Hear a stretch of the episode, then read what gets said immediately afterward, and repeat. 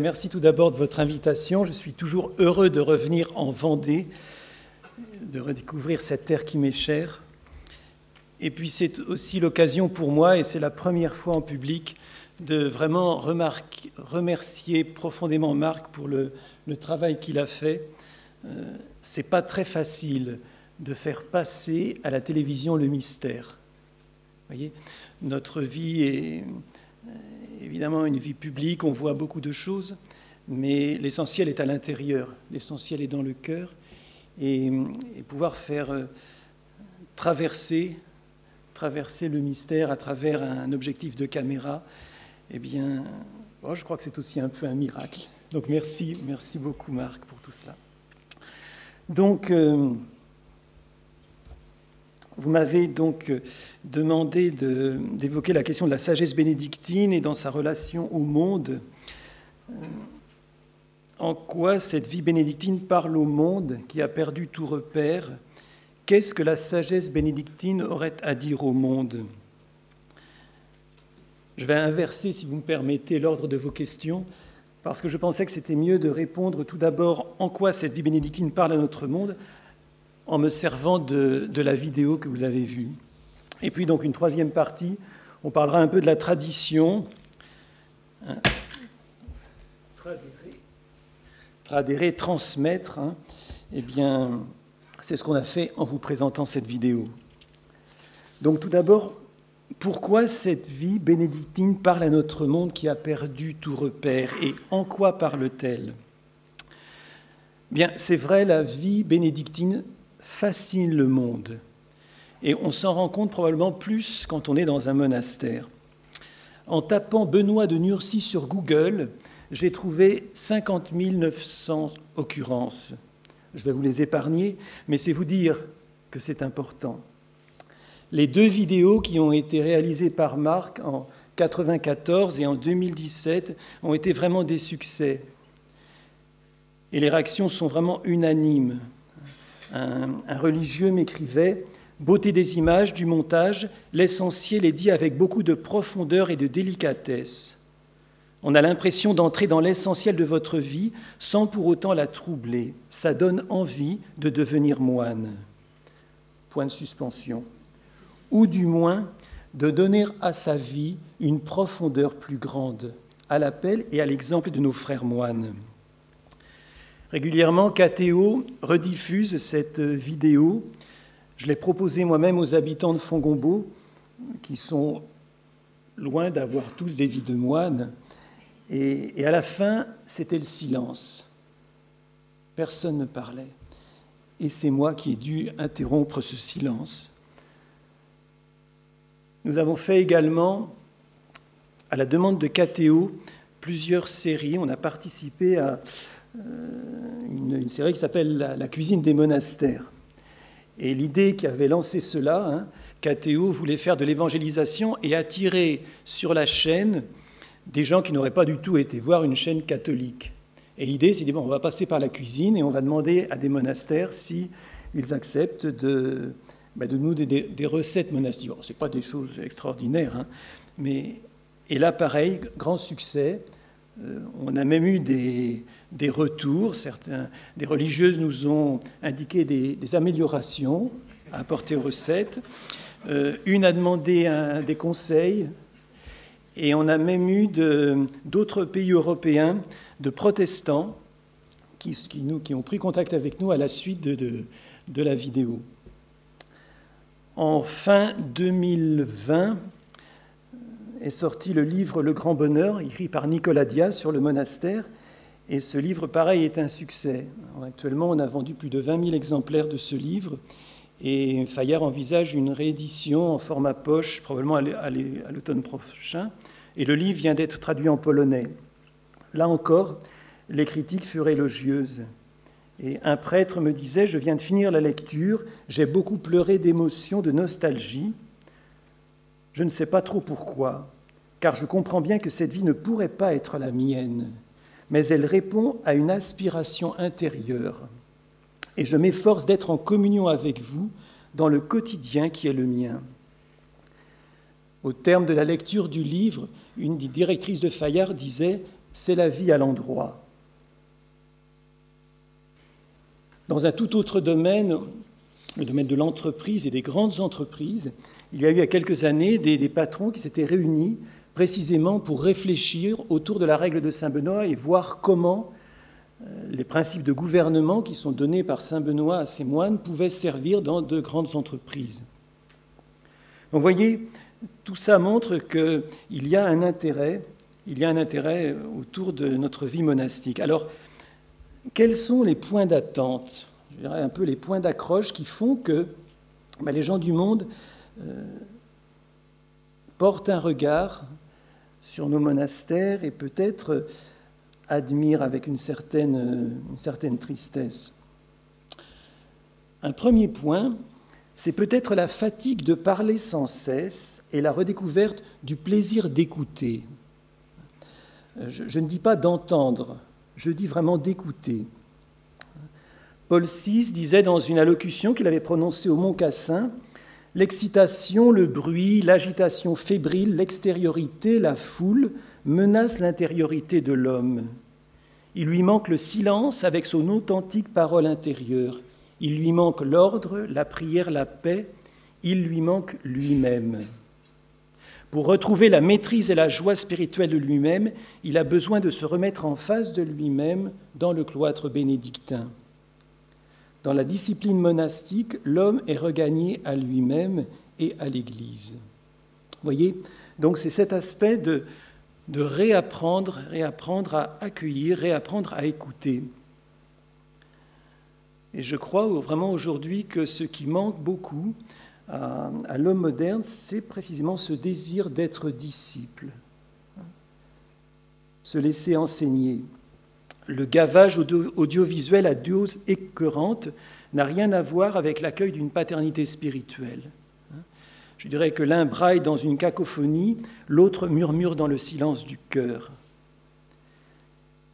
Il faut que quelque chose se taise en nous pour que quelque chose soit entendu. Et souvent, au début des retraites monastiques ou quand les personnes découvrent le monastère, ben, il y a un moment, disons, de déséquilibre. On perd ses repères on perd ses repères, et parce qu'il faut qu'il y ait un consentement au silence. Ça, on le trouve aussi, par exemple, dans les vocations. Les jeunes qui arrivent, donc, ils sont habitués ben, à avoir le téléphone portable, l'ordinateur, les nouvelles du monde entier, etc. Et puis, ben, ils se retrouvent au noviciat, alors plus de téléphone, plus, euh, etc. Les nouvelles, il y en a beaucoup moins. Et il y a un moment, euh, oui, il y a un déséquilibre qui s'opère. Mais ce déséquilibre permet de redécouvrir, de redécouvrir eh bien, qu'on est capable de parler à une personne à la fois, de rencontrer vraiment l'autre. voyez? Quand on a mille contacts sur euh, Facebook, euh, ça ne fait pas beaucoup d'amis, ça, voyez Mais avoir un vrai contact. Euh, bon, nous-mêmes, hein, c'est très facile de prêcher aux autres, mais nous-mêmes, comme moines, on doit faire attention. Voyez, quand on parle à un frère, vraiment le regarder. Donc, euh, ne pas parler, occuper le terrain, mais la redécouverte du plaisir d'écouter, du plaisir aussi de, communiquer. Alors les gens sont aussi très, attirés par une vie qui est ordonnée, qui est réglée au millimètre près. Alors bon, ça c'est ce que les gens voient du monde. Le père Abbé, lui, c'est ce qu'il essaie d'obtenir. Mais enfin bon, mais c'est vrai que notre vie est quand même très ordonnée, très disciplinée, très rythmée. Euh, il y a une règle, et, j'aime beaucoup dire aux moines, c'est un jeu. Je ne suis pas un abbé très sérieux, vous voyez, la devise, ma devise, donc, euh, en enfant nouveau-né, euh, c'est très sérieux, et puis là, il y, a un décrochage, quoi. Enfin, et alors, à vrai dire, bon, c'est un excursus, mais le problème, c'est que les moines sont très bavards, vous voyez. Alors, euh, ce n'est pas la devise que j'avais choisie d'abord quand, été, quand on est élu abbé. Bon, il faut choisir une devise. Alors je m'étais dit, bon, je vais prendre, très sérieux, Concordes Caritate, unis dans la charité. Bon, c'était assez bien. Et puis, euh, en lisant la Sainte Écriture, je suis tombé sur euh, ben, un enfant nouveau-né. Et, vraiment, dans mon cœur a résonné un appel du Seigneur, c'est ça. Et j'ai dit non. J'ai dit non parce que précisément, bah, ce n'était pas vraiment très sérieux. Quand je me disais, quand même, un monastère, ce n'est pas une garderie. Donc, mettre un enfant nouveau-né, quand même, pour un monastère, ça ne va pas très bien. Bon. Et puis, et puis ça revenait. Ça revenait. Alors après, j'ai dit, c'est trop difficile. C'est trop difficile. Oui, mais il y a un problème, c'est que c'est l'Évangile qui nous le demande. Il faut redevenir des enfants. Et finalement, j'ai consenti. Et bon, aujourd'hui, j'en suis très heureux. Et on est quand même unis dans la charité aussi. Hein. Euh, mais voilà. Donc, euh, donc c'est vrai. Donc notre vie, notre vie ordonnée, disciplinée, rythmée, équilibrée.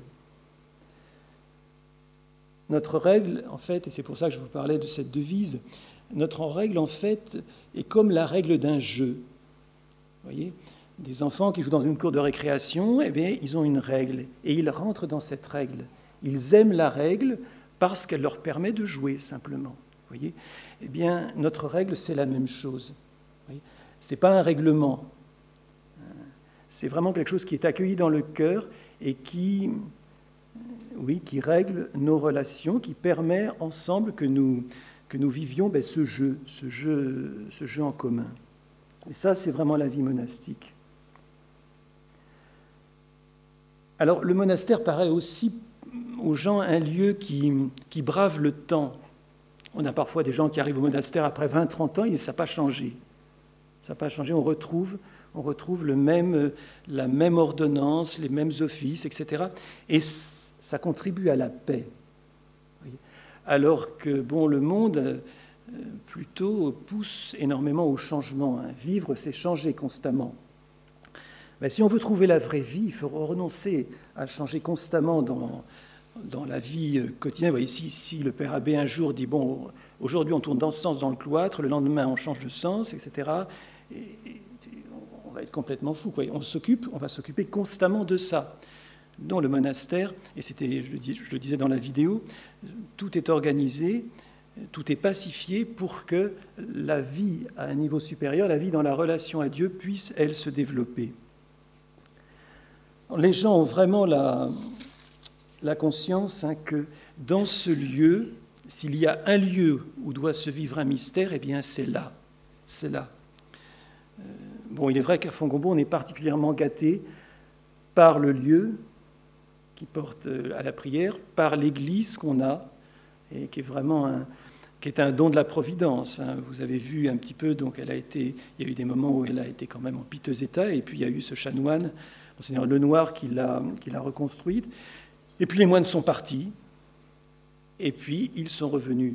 Et vous voyez, la Providence a disposé les choses pour que nous, aujourd'hui, eh bien, nous ayons la grâce de vivre dans, ce, dans cette belle maison qui est, oui, vraiment adapté à la prière. cette rencontre avec le mystère même des gens qui sont loin hein, du christianisme ou qui ont oublié le christianisme le, euh, le ressentent.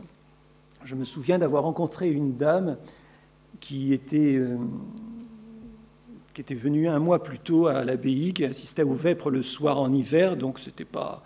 Euh, les vêpres le soir, il fait noir, enfin, c'est pas. Et donc, euh, elle, régulièrement, elle revenait tous les soirs. Et puis finalement, un jour, elle s'est un peu enhardie et elle a demandé à rencontrer le père abbé. Donc, je suis allé la voir, j'arrive au parloir et elle me dit Monsieur, je ne veux pas qu'on parle de Dieu.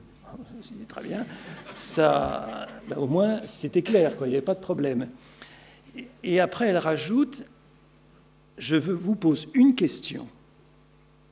Il y a une présence quand je vous vois arriver au cœur tous, je me dis, il y a une présence. C'était compliqué. Hein bon, au bout d'une demi-heure, on parlait de Dieu, c'est évident. c'est évident. Mais alors cette personne était très dans les mystiques hindous, etc. Tout ça. Bon, depuis, elle a fait du cheminement et c'est beau. Vous voyez, elle a redécouvert beaucoup de choses. Vous voyez, le mystère. Hein, alors aussi, une vie communautaire qui émerveille. Alors ça, les gens sont très, très impressionnés par cela. Bon, actuellement, on est une soixantaine à l'abbaye. On arrive à se supporter. Depuis que je suis abbé, j'ai jamais eu de bataille générale ou de choses comme ça, vous voyez. Euh, on n'a pas de vacances, pas de vacances, donc on est tout le temps euh, bah, les uns sur les autres. Euh, Et la règle, en fait, fait qu'on ne choisit pas nos places. Vous voyez, donc au réfectoire, tout ça, ben, c'est généralement toujours les mêmes qui se retrouvent les uns à côté des autres, vous voyez. Et, et pourtant, et pourtant, eh ben, c'est possible. C'est possible. Et parfois, le Seigneur aussi organise. Parfois, on dit Mais Seigneur, vous avez dit un peu bizarre d'avoir appelé un tel, un tel, un tel. En fait, euh, non, il ne faut pas trop dire ça. C'est peut-être, s'il a appelé un tel, un tel, un tel, c'est que ben, lui, il a une idée très précise. Et il peut y avoir des choses très, très, je dirais, très basiques hein, qui peuvent créer des difficultés. Imaginez que dans une table, il y, ait, quatre frères qui aiment beaucoup les choses sucrées, qui n'aiment pas du tout les choses salées. Bah, si le premier euh, prend, au bout d'un an, on dira, bon, puis au bout de dix ans, ça continue, c'est toujours pareil.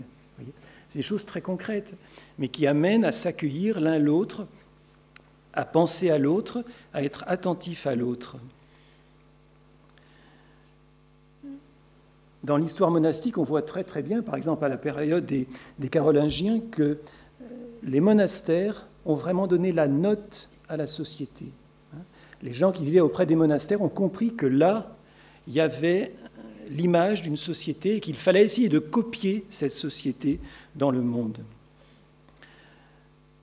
Aujourd'hui, je dirais que, et ça, ça touche beaucoup les gens, c'est de, ressentir précisément euh, une société qui est réconciliée, réconciliée avec la nature, réconciliée dans ses membres, et puis réconciliée avec Dieu. ces trois dimensions de réconciliation sont vraiment importantes. Et typiquement, on a eu là très récemment, on a fait un, gros chantier sur la centrale. Et bon, ben, peut-être qu'on peut voir la, vidéo sur ceci. C'est un petit clip de 3-4 minutes. Et je reprendrai après pour reparler un peu de ça, pour vous évoquer cette, cette dimension de, de réconciliation avec la nature.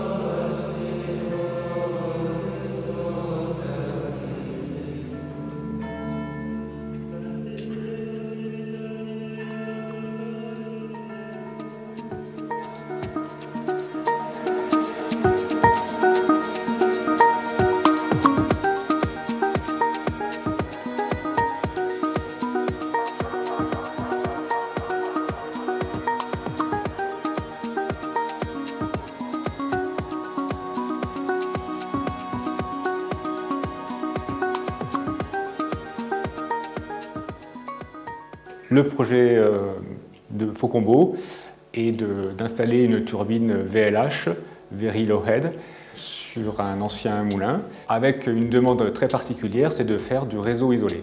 Le moulin de l'abbaye a été équipé pour produire de l'électricité en 1980, donc c'est une centrale qui a 40 ans de fonctionnement. Et donc pendant les 20 premières années, il était uniquement équipé pour fonctionner en autoconsommation. Et donc là, à la faveur du renouvellement de nos équipements, on a souhaité non seulement avoir une, turbine moderne avec des avantages d'une technologie récente, mais aussi euh, avoir la possibilité de continuer à pouvoir autoconsommer en cas d'absence du réseau. Pour nous, c'est une chance parce que depuis 2009, depuis le début euh, de d'MJ2, on a toujours eu en tête de vouloir faire du réseau isolé.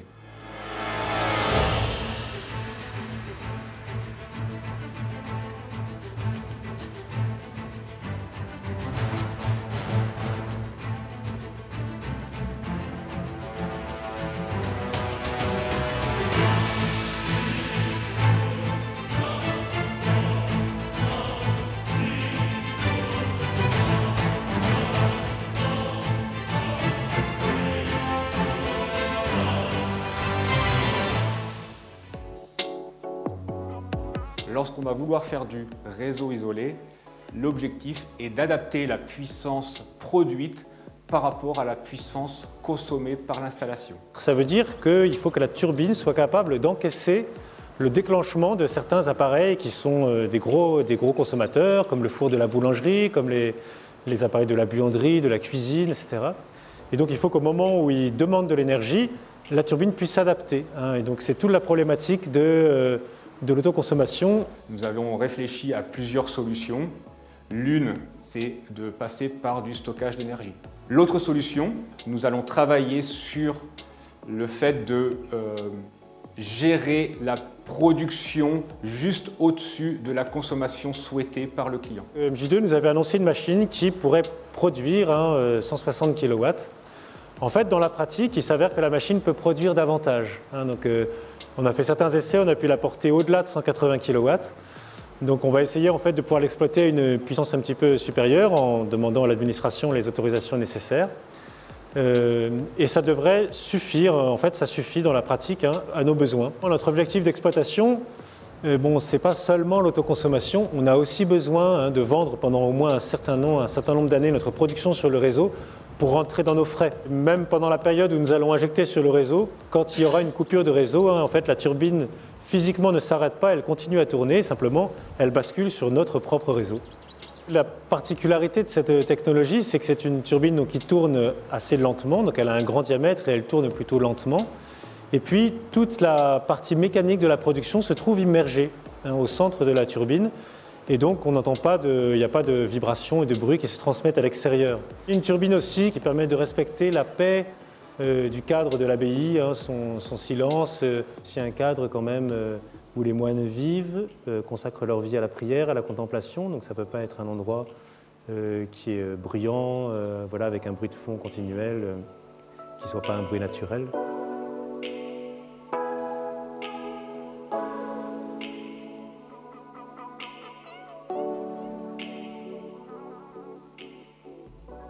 Toute la turbine a été étudiée aussi hein, pour que les, les, poissons justement puissent sans être blessé, hein, euh, passer à travers les, pales de la turbine, donc elle ne tourne pas trop vite, le profil des pales est bien étudié. Tous ces avantages lui procurent justement une bonne, euh, une bonne intégration non seulement dans l'environnement visuel, hein, mais aussi dans l'environnement écologique. C'est passionnant après d'essayer d'en tirer le, meilleur parti et d'avoir euh, justement de, de, lui donner un peu libre cours à son inventivité. C'est quelque chose aussi qu'on a apprécié chez MJ2, c'est la créativité, hein, la jeunesse de l'entreprise, sa façon de trouver des solutions ingénieuses, originales, hein, euh, pour répondre à des problèmes euh, qui sont anciens mais de façon nouvelle.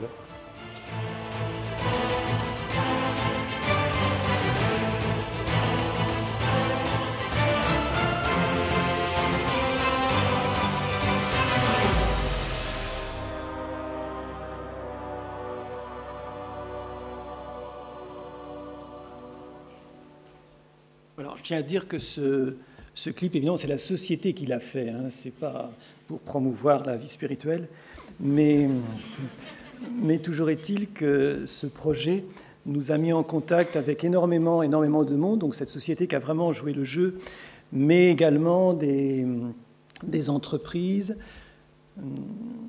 Je racontais qu'on a on a pu, on a été obligé de faire une, appel d'offres et puis finalement on s'est tourné vers notre, notre entrepreneur simplement de, travaux publics et hum, qui était heureux au début de la période du Covid de pouvoir se lancer dans ce gros chantier. Et quand le chantier a été fini, eh bien, on a invité les familles de tous les ouvriers qui avaient travaillé pour que les enfants voient les travaux qu'avait fait leur père. Donc on a eu des contacts, on a eu des contacts également autour de la question de l'écologie. Donc on a eu plusieurs groupes qui sont venus. Et au fond, en essayant, bon, le projet n'a pas été simple à, monter, mais on a, il y a eu un très très beau, un très très beau retour. Alors c'est pareil, on a également des projets du côté de la ferme, le semi-direct, enfin beaucoup de choses, si bien qu'on a, on a de ce côté-là, on, a beaucoup de contacts avec les uns et les autres.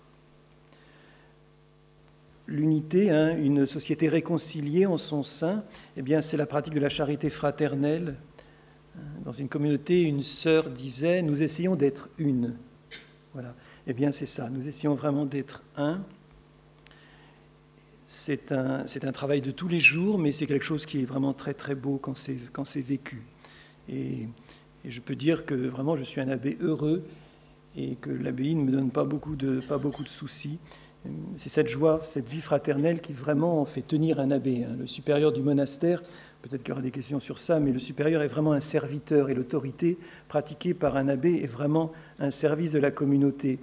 Mais vous imaginez très vite que quelqu'un qui veut servir et qui se trouve en face d'une communauté où eh bien, il y a des mésententes et où les frères se disputent, etc., ça peut devenir très, très, très dur très rapidement. Donc, euh, donc je me réjouis que mes, moines soient saints et moi j'essaie de le devenir. Voilà. Vous savez, c'est cette phrase, Benoît XVI avait dit ça dans, une, une, audience, on apprend à passer de l'enfer, c'est les autres, hein, de Sartre, au le ciel, c'est les autres. Le ciel, c'est les autres. Hein.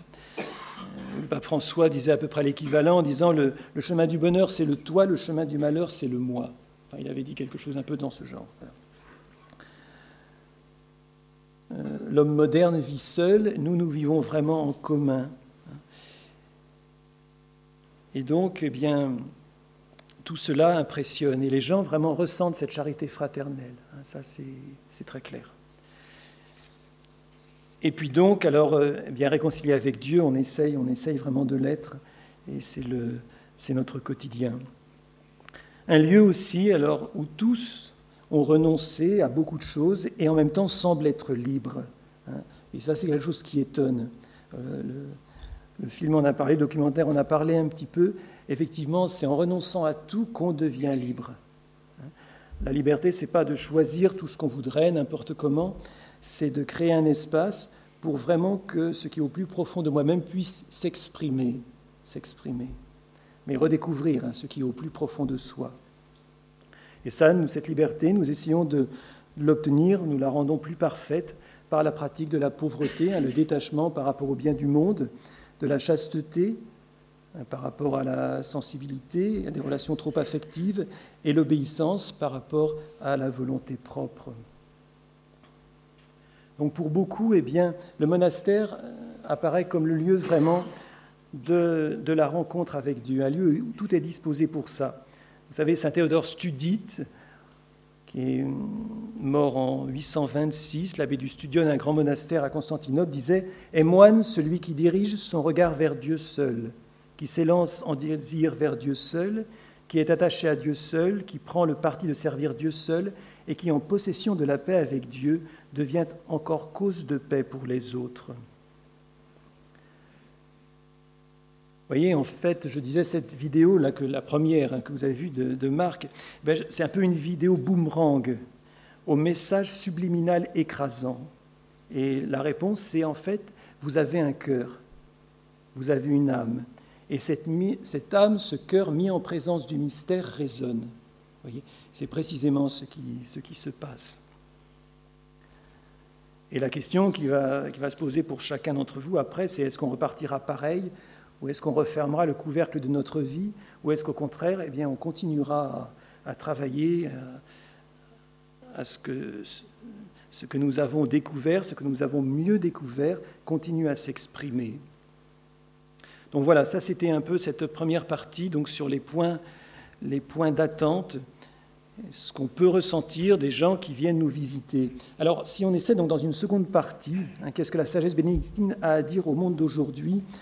Comme je ne veux pas être trop long, je vais m'attacher simplement à deux points. Tout d'abord, il y a une gratuité. Dans le monastère, tout est gratuit. En, vous disant ça, je, pense à une histoire. On avait un vieux père, un ancien célérier, donc le célérier dans le monastère, c'est celui qui s'occupe hein, de toute l'administration, les comptes, etc. Bon. Et à la fin de sa vie, bon, il perdait un peu la tête. Et un jour, donc, un moine vient le chercher à l'infirmerie pour l'emmener en fauteuil roulant au réfectoire. Et il lui dit, mon père, on va au réfectoire. Il dit, ah, je ne peux pas y aller, j'ai pas de quoi payer. En fait, euh, non, on ne paye pas. C'est gratuit. C'est-à-dire que le frère qui travaille à la cuisine le matin, gratuitement, ben, fait son travail.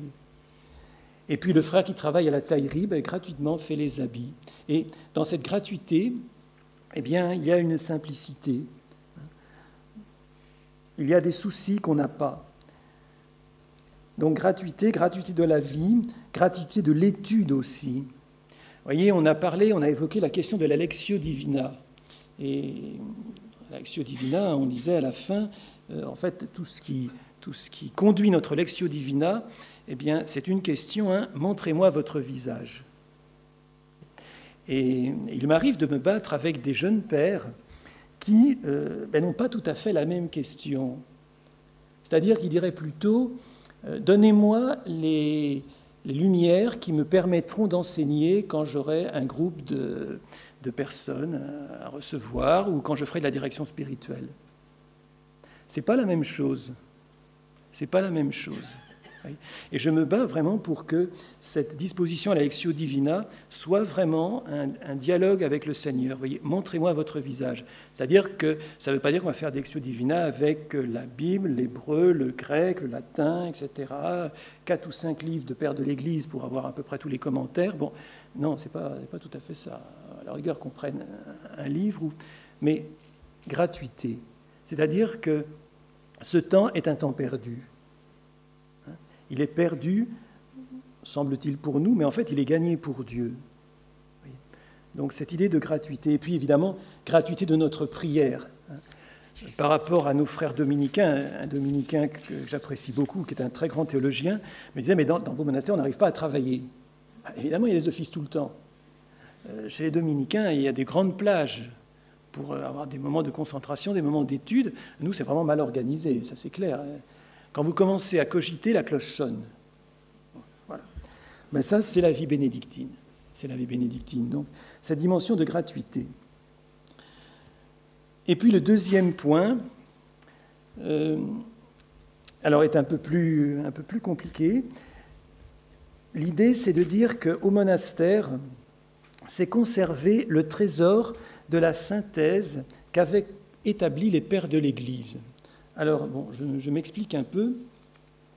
Quand on, quand on parle des débuts de la vie monastique, eh bien, volontiers, on entend assez souvent, et moi-même je l'ai dit parce que c'est un des éléments, hein, on ne peut pas dire que tout est faux ou tout est juste, mais c'est un des éléments, on présente la vie monastique comme arrivant au moment où les persécutions se sont, se sont arrêtées. Hein. Donc, euh, avec l'édit de Milan, le, le christianisme a pignon sur rue, les conversions affluent, et puis un certain nombre de personnes trouvent que bah, il y a un relâchement.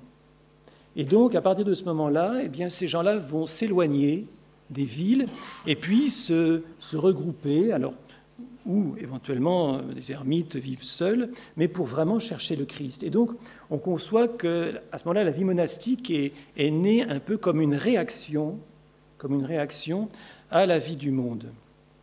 C'est un, une explication qui est donnée. Elle peut s'expliquer pour notamment, par exemple, pour des ascètes qui, euh, je, pense par exemple à un père, un père, monastique qui disait, euh, qui interdisait d'avoir une Bible, d'avoir aucun livre, hein, parce que c'était un manquement à la pauvreté. On avait un type d'ascèse. Mais il y a toute une autre partie de, génération donc de la vie monastique qui au contraire est très liée avec les pères de l'Église. C'est-à-dire que le monachisme apparaît comme une continuité de la belle synthèse qu'avaient fait les pères de l'Église. Et cette synthèse était en fait à trois dimensions. Hein. Les pères de l'Église cherchaient la vérité. Donc avec la vérité, on fait une théologie. Hein, et on tend vers une orthodoxie, hein, un enseignement qui est qui est conforme à la vérité, connaître quelque chose sur Dieu. Et puis, cette, euh, cette vérité devait se concrétiser dans la vie. Et à ce moment-là, on arrive à une orthopraxie, une morale. Et puis, tout cela euh, amenait à une connaissance de Dieu. Hein. Et on arrive à la vie spirituelle, alors à une découverte de la beauté, la beauté de la vie, unis, mais surtout la beauté même avec un grand B qui est Dieu. Hein. Donc théoria. Et donc, les pères de l'Église avaient construit cette synthèse. Et les moines vont garder précisément cette synthèse, vont conserver cette synthèse dans les cloîtres, qui vont devenir des lieux d'étude, des lieux d'une vie sainte, et puis des lieux où va se vivre une vraie vie spirituelle. Et cette synthèse, va pratiquement se conserver jusqu'au XIIe siècle. Benoît XVI a fait dans une, audience, euh, a fait plusieurs audiences sur la vie monastique, et dans une des audiences, justement, a dit, mais voilà, jusqu'au XIIe siècle, cette synthèse s'est conservée. Et au XIIe siècle, il va y avoir un divorce. Alors on peut caricaturer hein, le divorce en, opposant euh, Bernard, Saint Bernard et puis Abélard. Euh, pour Saint Bernard, la théologie, la théologie est liée à la foi, la théologie est liée à l'amour. Pour Abélard, la théologie est plutôt une, œuvre de la raison. Donc on va avoir deux théologies qui vont commencer à s'opposer. La théologie de l'amour dans le milieu monastique, et puis la théologie, je dirais, plus tournée vers la raison. Et c'est à ce moment-là, vous voyez, que vont naître de nouveaux ordres, comme les dominicains, les franciscains. il va y avoir une dissociation qui va s'opérer. La première synthèse des pères de l'Église va rester dans les monastères, et puis d'autres ordres vont plus euh, porter leur, euh, leur, centre de gravité sur l'étude. Alors on va, on va, continuer encore. La théologie bon, euh, est passée dans les cloîtres, enfin dans les dominicains, tout ça, et demeure vraiment la reine des sciences. Plus tard, avec les Lumières notamment, la théologie va se dissocier des sciences. Les sciences matérielles vont prendre leur essor. Et la théologie va bon, ça, même arriver à n'être plus une science plus reconnue comme science. Et donc, on va avoir une, dégradation qui va s'opérer. Et les monastères, en même temps, eux, périclitent. Et donc, on, on, a cette évolution, et aujourd'hui, on est arrivé même au point où euh, l'homme ne sait plus qui il est. Et l'idée que, que, je vous propose, c'est de dire que eh bien, dans la vie monastique, c'est conserver précisément cette synthèse des pères de l'Église, c'est-à-dire cette synthèse entre une vie, donc théologie, orthodoxie, une vie qui est euh, de quête de la vérité, hein, une vie avec la, question de la morale et l'orthopraxie, une vie qui est, qui est conforme à la vérité, et puis une quête de Dieu.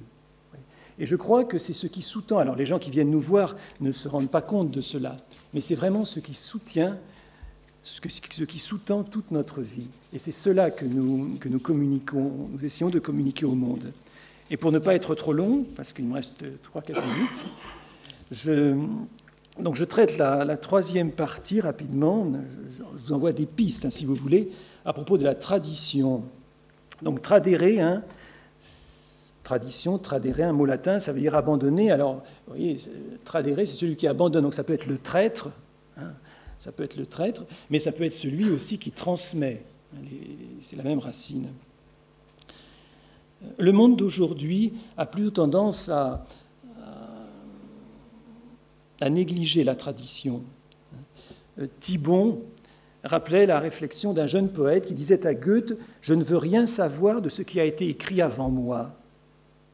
Et l'écrivain lui répondait Si je comprends bien, vous vous suffisez pour être un imbécile. C'est assez caricatural, mais, mais je crois que c'est assez bien vu.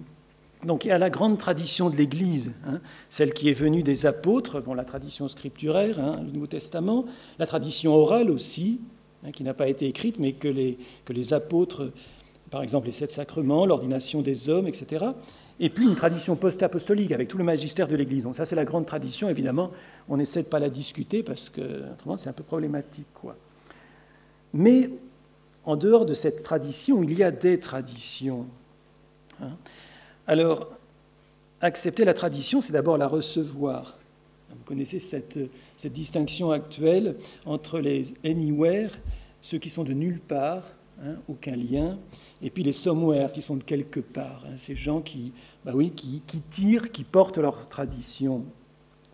ça ne date pas d'aujourd'hui. Euh, si vous prenez la première épître aux Corinthiens, hein, moi j'appartiens à Paul, moi j'appartiens à Apollos, moi j'appartiens à Pierre, euh, moi j'appartiens au Christ. Donc les traditions, effectivement, elles sont nombreuses. Dans nos ordres, hein, dans nos ordres, elles existent. La tradition franciscaine n'est pas la tradition bénédictine. Dans domaine par exemple, dans le domaine de la pauvreté, euh, la tradition franciscaine fera prendre aux franciscains le stylo le plus mauvais. Pour le bénédictin, la pauvreté fera prendre au bénédictin le stylo qu'on lui donne. Pas la même chose. on peut lui donner le plus mauvais, mais n'est pas forcé. Euh, on a évoqué tout à l'heure la tradition reçue donc de la règle de Saint Benoît reçue dans la congrégation de Solesmes. Et Don Guéranger, quand il a fondé euh, la, congrégation, enfin, quand il a a pris des décisions. Par exemple, l'abstinence de viande qui est évoquée par Saint Benoît en dehors des cas des malades, eh bien, Don Guéranger ne l'a pas reprise. Le lever de nuit, euh, on ne l'a pas. Et ça, c'est des décisions de Don Guéranger. Voyez Et donc, ils se sont perpétués dans notre tradition. il y a, et ça a été évoqué aussi dans le, dans le documentaire, le chant grégorien, qui est une part importante hein, de, notre vie. Donc dans le domaine de la tradition, il y a deux écueils. Le premier, c'est le refus de la tradition. Euh, alors on peut s'autoriser du Christ, le Christ est vivant, il n'y a pas besoin de tradition, dans l'instant présent. Et puis de l'autre côté, l'amour de la tradition peut aussi aboutir à un mépris pour le Saint-Esprit, qui parle aussi dans le présent. Du coup, c'est la tradition vue comme quelque chose de figé, qui ne doit pas bouger. Donc là, on a vraiment deux écueils sur cette question de la tradition. Pour pouvoir recevoir la tradition, il faut être libre. Libre pour l'accueillir, mais libre aussi par rapport à la parole que peut nous donner et que nous donne le Saint-Esprit. Respecter la tradition, c'est aussi permettre à la tradition de vivre. Hein, le Saint-Esprit continue à accompagner l'Église aujourd'hui. Par contre, eh bien, une idéologie va pouvoir bloquer, va m'empêcher d'écouter. Alors elle m'empêchera d'écouter euh, les lumières que le Seigneur peut donner, mais elle peut aussi m'empêcher d'écouter l'autre, de ne pas accueillir l'autre. Vous voyez, on, on, avait tout à l'heure les premiers mots de la règle de Saint Benoît, ausculta, écoute, ô mon fils.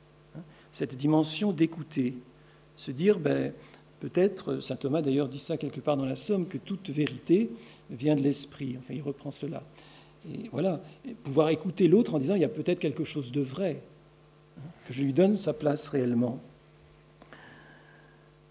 Donc c'est certes, certes, les moines ont vraiment, dans ce domaine de la tradition, quelque chose d'important. Hein, on ne peut pas les accuser de ne pas recevoir la tradition, et en même temps, eh bien, ils peuvent proposer des choses nouvelles. Je crois que celui qui sait écouter et qui sait obéir est le plus original est beaucoup plus original que quelqu'un qui ne sait pas écouter et qui ne sait pas obéir. Voyez? Il faut être libre vraiment pour entendre ce que Dieu nous dit. Et c'est en ce sens qu'on peut parler, comme c'était dit notamment dans dans le documentaire, d'un lieu de réconciliation entre le passé et le présent. Vous voyez, les gens sont souvent étonnés. Je me souviens d'avoir vu des techniciens d'EDF, parce qu'avant avant le 18 août 2011, je m'occupais de la centrale électrique. Et j'y retourne d'ailleurs un petit peu parce qu'il y, a des démons quand même. Je crois que là, ce sera. Enfin, je n'ai pas fait vœu de. Bon, mais donc, ça sera difficile. Mais des techniciens qui étaient étonnés de voir la modernité de notre installation. Enfin, les systèmes qu'on avait, ils disaient vraiment, c'est bon. Et ben oui, on peut trouver quelque chose de très moderne dans un lieu qui pourtant semble plutôt archaïque. Hein. C'est ça.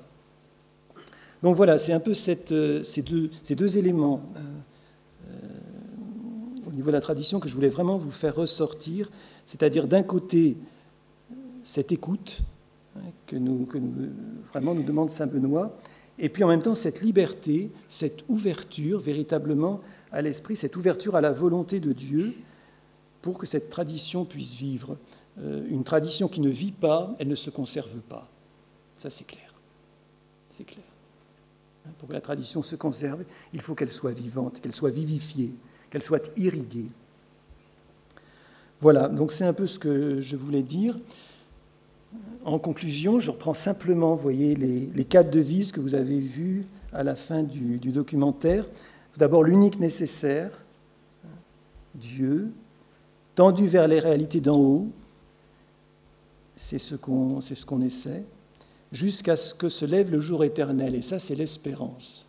L'espérance qui est, qui est vraiment une grâce à demander aussi pour le monde d'aujourd'hui. Euh, on manque beaucoup d'espérance. Ah, nous, on est obligé d'espérer, parce que si on n'espère pas, alors là, du coup, on ne sert plus à rien. Hein. Et puis, alors, modo geniti infantes, bah, c'est ça, c'est dans cette simplicité des enfants qui, euh, qui ont un père, qui ont un père, qui savent qu'ils sont aimés. On me disait un jour, c'est quelque chose, je crois qu'on entendait au réfectoire, qu'il est beaucoup plus facile de croire en quelqu'un qu'on aime ou qu'on prie que de croire en quelqu'un qui nous aime. Parce que vous voyez, quand on croit en quelqu'un qu'on aime, bah, au fond, on est le centre du monde. C'est nous qui faisons quelque chose. On a cette expression-là, euh, je vis dans mon milieu. Mais d'accord, mais qui est au milieu du milieu?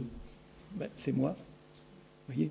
Et donc, euh, croire en quelqu'un est beaucoup plus facile que, savoir qu'on est vraiment regardé par quelqu'un qu'on ne voit pas, mais qui nous aime profondément. Eh bien, ça, c'est le mystère qu'on essaie de vivre jour après jour. Merci de votre attention.